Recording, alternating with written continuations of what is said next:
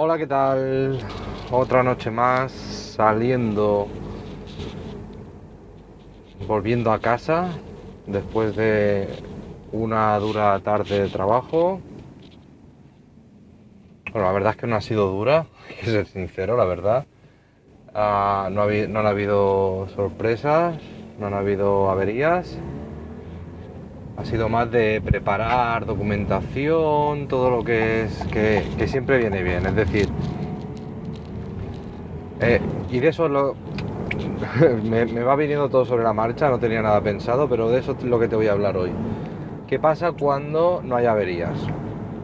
Eh, lógicamente, si te dedicas solamente a la reparación, pues mal asunto si no hay averías. Pero si te dedicas al mantenimiento de instalaciones, mantenimiento industrial, mantenimiento de, cualquier tipo, pues hay días donde tienes que estar apagando fuegos y a veces no terminas de solucionar un problema y ya surge otro, pero hay veces donde te puedes tirar varios días sin ningún tipo de problema, que eso es lo ideal, eso es lo normal o lo que sería eh, deseable que lleguemos a conseguir, es decir, que pasen varios días sin tener ningún problema y, que nos adelantemos a todo.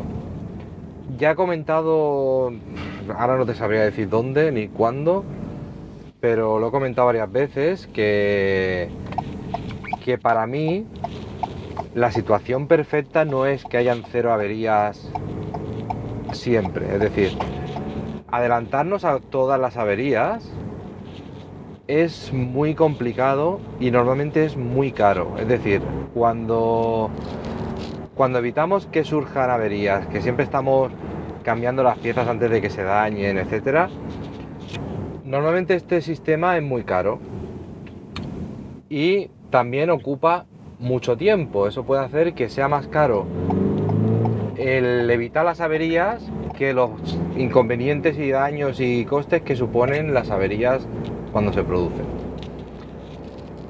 Todo depende del sector.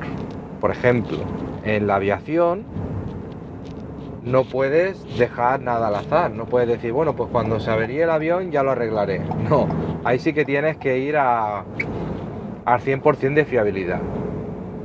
Pero la mayoría de fábricas o de instalaciones eh, se pueden permitir ciertos lujos, sobre todo en fabricación, en, producción.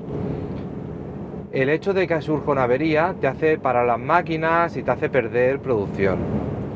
Pero el hecho de no parar nunca por avería te puede obligar a hacer paradas de mantenimiento, paradas preventivas o paradas programadas que al final te consumen mucho tiempo.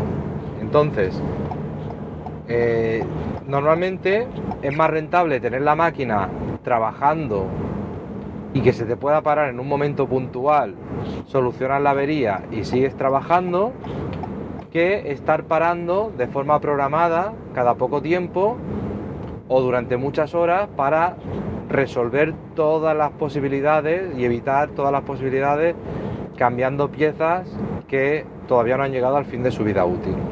Que seguramente podrían durar más tiempo, pero las cambiamos para, para prevenir cualquier tipo de avería. Esto en material, en tiempo, en mano de obra, en paradas programadas que al final son paradas. Mientras la máquina está parada no está produciendo. Si tú tienes muchas paradas programadas, tienes ciertos beneficios, que es que, que no se te queda un pedido colgado, que si tienes varias líneas sincronizadas, es decir, lo que sale de tu línea va a otra línea, y si tu línea se para, provocas problemas aguas abajo a todas las líneas que ven detrás, o se te acumula material de los proveedores. Dependiendo del sector, es muy interesante que todas las paradas estén planificadas, porque lo organizas todo por adelantado, te evitas sorpresas y todo va rodado, todo fluye. Pero esto suele suceder en las empresas tipo eh, líneas de montaje del automóvil, etcétera. Pero no es real ni es lo deseable en la mayoría de situaciones. Por ejemplo, en la industria automovilística la línea de ensamblaje va todo sincronizadísimo. Pero los proveedores de esa línea de ensamblaje tienen más flexibilidad, no van tan sincronizados. Depende también de, según qué pieza, según qué, accesorios, ¿vale? Ya digo, todo lo que digo es a, rasgos generales, ¿vale? Habrá alguien que me diga, no, no, pero lo que estás diciendo no es realmente... Simplemente es para que se entienda la idea que quiero transmitir. La idea es, si tú tienes una línea de montaje, una línea de fabricación, que una avería te supone una hora de parada o dos horas de parada, y eso lo resuelves y sigues produciendo sin mayores consecuencias, lo, a veces es más aconsejable tener el material preparado en el almacén, es decir, que si tienes una parada por avería, no tengas que estar pidiendo material a los proveedores, porque eso puede ser que te tarde horas, días, semanas en llegarte el material y eso te puede suponer un, un problema muy grave. Pero si tú tienes el material preparado, lo tienes todo ahí, pero no paras la línea para hacer mantenimiento, sino que esperas a que se rompa la pieza y cuando se rompe la cambias, a veces eso te supone menos problema y menos coste que cambiar la pieza preventivamente antes de que se rompa. ¿Vale? Y repito, te estoy explicando una idea que no quiere decir que siempre se tenga que hacer así. Lo ideal es siempre adelantarnos a los problemas porque eso nos permite planificarnos, nos permite muchas cosas, ¿vale? Pero ir al riesgo cero de rotura, a que nunca se rompa nada, a que la máquina nunca se pare de forma imprevista, sino que tengamos siempre el control, eso supone que vamos a tener más horas de parada. Vamos a tener que parar la máquina para poder hacer acciones preventivas. Y al final si nos despistamos y queremos que todo, que nuestro mantenimiento sea perfecto y que todo sea preventivo, al final vamos a tener más costes y más inconvenientes que si dejásemos que ciertas averías lleguen a producirse. Vale, y ahora matizamos. ¿Qué averías son las que interesa la rotura y qué averías son las que interesa prevenir? ¿Vale? Porque eh, los extremos siempre son malos tenerlo todo previsto, todo controlado y todo adelantarnos a todo es muy difícil, muy caro y, provoca muchos problemas. Provoca que tenga que haber un montón de gente haciendo un trabajo. O sea, esto es como un coche de, Fórmula 1. En un coche normal, el coche que tú usas, que tienes para ir a trabajar, para, para salir con la familia y eso, pues cuando se avería o cuando crees que se va a averiar, lo llevas a un taller. ¿Vale? En Fórmula 1 tienes un ingeniero solamente para una rueda, un ingeniero para un amortiguador, un ingeniero, o sea, tienes personal muy especializado cuidando y cambiando las piezas antes de que se rompan y todo. ¿Por qué? Porque una rotura en carrera te supone perder la carrera y perder todas las opciones. Entonces ahí te juegas mucho y un segundo de pérdida es muy importante. Entonces, en ese caso, tienes que ir a riesgo cero, prevenir todo lo que se pueda prevenir, adelantarte a todo, cueste lo que cueste. Pero hay ocasiones en las que esto no merece la pena. Por ejemplo, si tú tienes una máquina que tiene un rodamiento y ese rodamiento cambiarlo te supone 10 minutos, quitar uno y poner otro, y la forma de romperse ese rodamiento no te provoca mayores problemas, ¿vale? Que no te va, te va a desgastar un eje, no te va, no te va a provocar más daño, sino que simplemente en el momento que notes que ese rodamiento ya está dañado, porque está haciendo ruido, porque está se calienta mucho, lo que sea, cuando notas que ese rodamiento ya está dañado, si cambiarlo te supone 10 minutos, no merece la pena ir cambiando ese rodamiento de forma preventiva.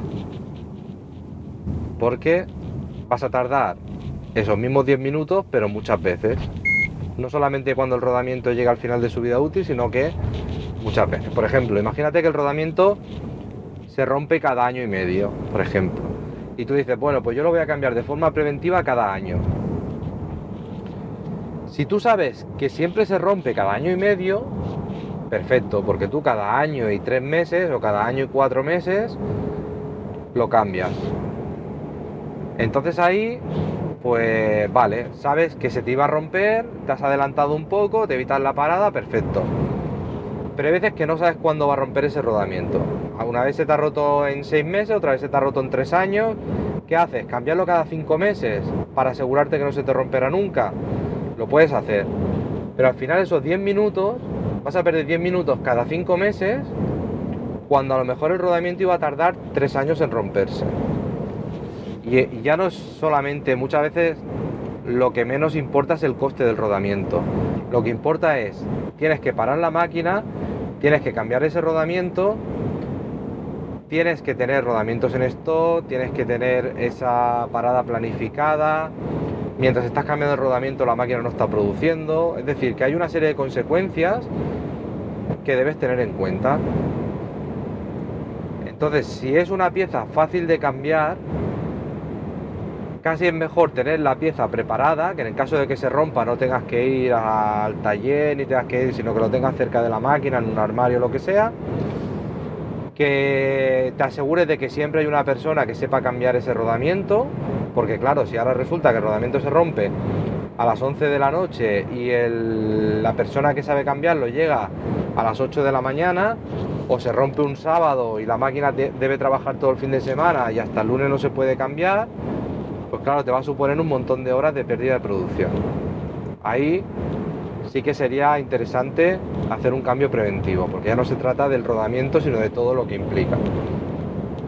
Pero si es algo fácil de cambiar, que lo puede cambiar el propio operador de la máquina, que simplemente quitas uno, pones otro y arrancas, pues yo tendría rodamientos en un armario cerca de la máquina, que todo el mundo sepa cómo se cambia, que todo el mundo sepa detectar rápido que el rodamiento está mal y fuera. Ahí ya digo, a lo mejor estoy poniendo ejemplos que dicen, no, no, pero eso no es así. A ver, a lo mejor no estoy, no estoy eligiendo los mejores ejemplos. Lo que quiero es que se entienda el concepto de que no pasa nada si decidimos que una pieza se cambie cuando se rompa. Lo que sí que es importante es tener en cuenta que estamos dejando que esa pieza se rompa conscientemente. Es decir, no estamos diciendo, bueno, no, no, yo no arreglo nada de la máquina y cuando se rompa ya veré lo que hago. No, no. O sea, la cuestión es decir, este rodamiento concreto he decidido que iremos a rotura, que lo cambiaremos cuando se rompa, porque hemos valorado todas las opciones y hemos decidido que la mejor opción es esperar a que se rompa y tenemos preparado el rodamiento cerca de la máquina, el personal que trabaja con la máquina está formado, siempre habrá alguien que sepa cómo, hacerlo y entonces tomamos la decisión conscientemente. ¿Vale? La conclusión es, el mejor mantenimiento no es el que se anticipa todo y el que nunca se rompe nada, nunca hay paradas imprevistas, no. El mejor mantenimiento es el que tú tienes el control sobre la máquina, tú tomas las decisiones y eliges las opciones más rentables en cada momento. Y no es la máquina la que te domina a ti, ni la que tú tienes que salir corriendo cada vez que la máquina eh, quiere, sin saber lo que está pasando, por qué está pasando, cuándo volverá a pasar, sino que tú tienes el control y dices, pues mira, esto voy a dejar que se rompa. Ya lo he valorado, ya lo he analizado, ya he tomado la decisión. No pasa nada. Si alguien te dice, no, no, es que si dejas que las cosas vayan a rotura, eres un mal mecánico, o eres un mal técnico, eres un mal planificador. No, es simplemente que has analizado la situación, tienes los datos necesarios para decir tranquilamente que en ese caso concreto es mejor ir a rotura. Bueno, ¿y qué pasa cuando las máquinas no se rompen, pues es el momento perfecto para hacer ese trabajo que antes no podías porque las máquinas se rompían muy a menudo. Entonces cuando ya tienes el control sobre las máquinas y estás varios días sin tener averías, es el momento de mejorar, de hacer esos trabajos administrativos, esos trabajos de planificación, esos trabajos de investigación, que normalmente no sueles hacer cuando la máquina está parada. cuando hay una parada imprevista, intentas que la máquina vuelva a funcionar para que no haya pérdidas de producción y luego cuando ya está todo más tranquilo es cuando se hacen las tareas de investigación y todo eso para saber qué es lo que ha pasado y cómo evitar que vuelva a pasar. Esto normalmente no te lo explican en los libros. En los libros te dicen, no, esto es así y así y así. claro, luego tú en, la vida real tienes dudas y dices, a ver, es que a lo mejor lo estoy haciendo mal, es que yo creo que esto sería lo mejor, pero claro, se supone que esto no es lo que dice el libro. Y claro, cualquiera que entienda de este tema me va a juzgar, va a decir que lo hago mal, etcétera. Pues no. Lo que te pueden decir que lo hacen mal es cuando te dicen esto porque se hace así. Ah, pues no lo sé. Porque ya se hacía así antes. No, tienes que tener un argumentario, tienes que tener un, un estudio detrás, ¿vale? Un estudio no quiere decir que tengas ahí un informe de 30 páginas, sino simplemente es que, que en algún momento, por ejemplo, cuando ha habido la última rotura, tú registras tu orden de trabajo, tu, toda la información dependiendo del sistema que uses, y entonces ahí dejas la nota diciendo hemos decidido en vista de, la forma de, romperse esta pieza hemos valorado esto y hemos decidido que esperaremos a rotura. Y vamos a tener preparada una pieza de recambio en tal sitio tal entonces si a alguien le pasa que se le rompe esa pieza si no sabe de qué va el tema lo que hará es buscar el histórico de cuándo se ha roto cuando ha habido una avería parecida. Entonces verá la avería verá lo que se hizo la última vez y verá esa nota eso es lo ideal. Hay, hay, empresas donde se, se, documenta de otra forma o se puede documentar más. Hay, hay trabajos y formas de trabajar más optimizadas según el tipo de empresa, pero vamos, lo que quiero es que te quedes con los conceptos. Vale, pues nada más, yo creo que, que queda un poco claro lo que, lo que quiero decir. Hoy no voy a esperar a aparcar porque el último día aparqué debajo de unos árboles y tengo el techo de la furgoneta estampado de nuestras amigas las gaviotas, nuestros amigos las palomas, las cotorras, todo. Me han dejado el techo espectacular. Entonces voy a aprovechar ahora que ahora no hay nadie en los en los autolavados y me voy a le voy a dar un manguerazo y a limpiar bien la furgoneta y como ya estoy llegando, pues dejamos aquí este episodio y lo de siempre, déjame tu comentario. Si te interesa más información sobre lo que te he contado, puedes entrar en fidestec.com. Si te gusta más el enfoque hacia el mantenimiento industrial, entras en mtto.pro, mantenimiento abreviado, mtto.pro y ahí tengo un montón de artículos, los que antes tenían Fidestel los he separado y todo lo que es mantenimiento industrial lo he puesto ahí. Y encontrarás más consejos y más trucos y más técnicas que utilizo y que te pueden servir.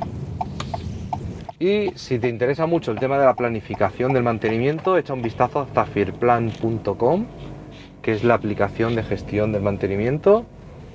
Y ahí tienes bastante información que te puede servir. Me metí un poco fatal. Bueno, pues nada más. Esto es todo. Y lo dicho, nos escuchamos en el próximo. Hasta luego.